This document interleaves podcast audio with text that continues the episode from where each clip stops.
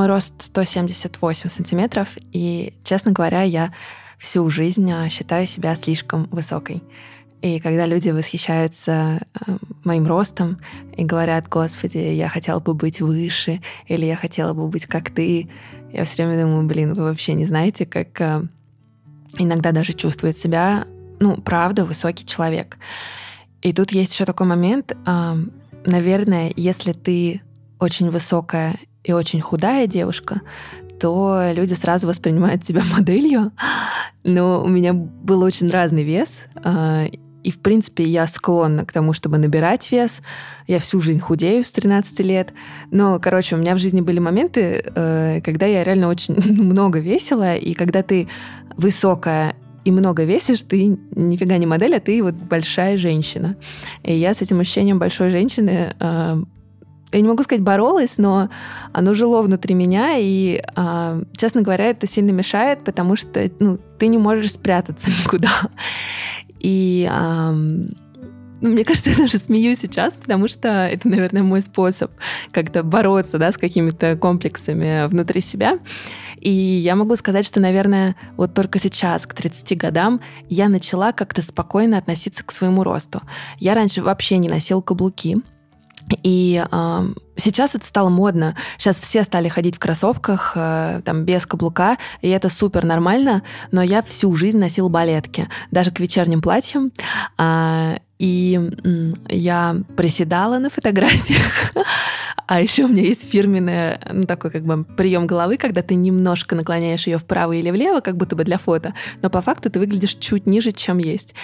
А с размером ноги тоже было достаточно забавно, потому что переживая за свой рост, я не могла признаться людям, а, что мой размер ноги 40. А, вообще у меня реально 39,5, но я очень долгое время округляла его в сторону 39 и покупала себе кучу туфель 39 размера, потому что просто не могла сказать в магазине консультанту, что мне нужны там туфли или ботинки 40 размера. Мне потом было очень больно, они мне натирали, я их часто там а, продавала, отдавала подружкам или сдавала куда-то еще, потому что я не могла носить 39 размер. Но на моменте покупки а, мне всегда как бы спокойнее было быть 39, чем 40. И я помню, была смешная ситуация. Мы ходили в боулинг. Я вообще я ненавижу ситуации, где нужно говорить, какой у тебя размер ноги, или какой у тебя вес, или какой у тебя рост публично. И мы ходили в боулинг, а в боулинге есть такая история с, со сменкой. Ты одеваешь специальную обувь. И был в нашей компании молодой человек, который ну, мне очень нравился, мне кажется, я ему тоже, и он хотел за мной поухаживать, и он такой, ну, Анют, а, какой у тебя размер ноги, я возьму тебе ботиночки. И я очень робко и тихо, чтобы никто не слышал особо, сказала 40. А он очень удивился, и он такой, что? У меня 41, как? Но э, сейчас я тоже могу сказать, что э, гораздо больше девочек стало носить 40 размер ноги. Либо они стали в этом признаваться, но когда я прихожу и говорю 40 размер, мне говорят, ой, они все закончились, или ой, все разобрали. И я, честно говоря, офигела, сколько нас, ну, как, э, типа девочек 40 размера ноги. Потому что я думала, что я вообще одна. но нет. А я заметила, что и это для меня было на самом деле большим откровением, что если ты недоволен своим телом, и ты себя за это пиздишь, как правило, становится только хуже. И очень долгое время мое тело управляло мной, если так можно сказать. У меня были такие толстые периоды, когда а, я понимала, что мне не нравится, как я выгляжу, поэтому я никуда не пойду. Поэтому я не пойду на вечеринку, поэтому я не пойду знакомиться, поэтому я не буду встречаться с друзьями, потому что они заметят и увидят, что я толстая. И, и это, ну, я еще сильнее себя за это ругала, а, я еще больше ела и еще хуже выглядела. И я заметила, что как только ты перестаешь себя ругать, как будто бы начинают случаться изменения. Есть такая забавная штука, связанная с телом. Я всегда э, до сих пор мне кажется. Чувствую себя, слово большая не совсем сюда, но толстая.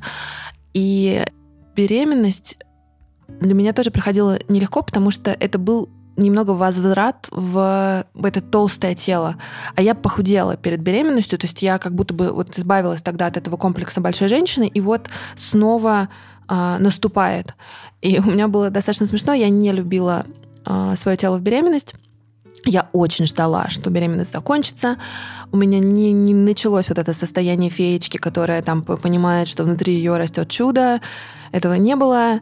У меня было просто выжидание, когда, знаешь, как, вот как в тюряге сидят, так и я сейчас досижу, освобожусь и начну худеть.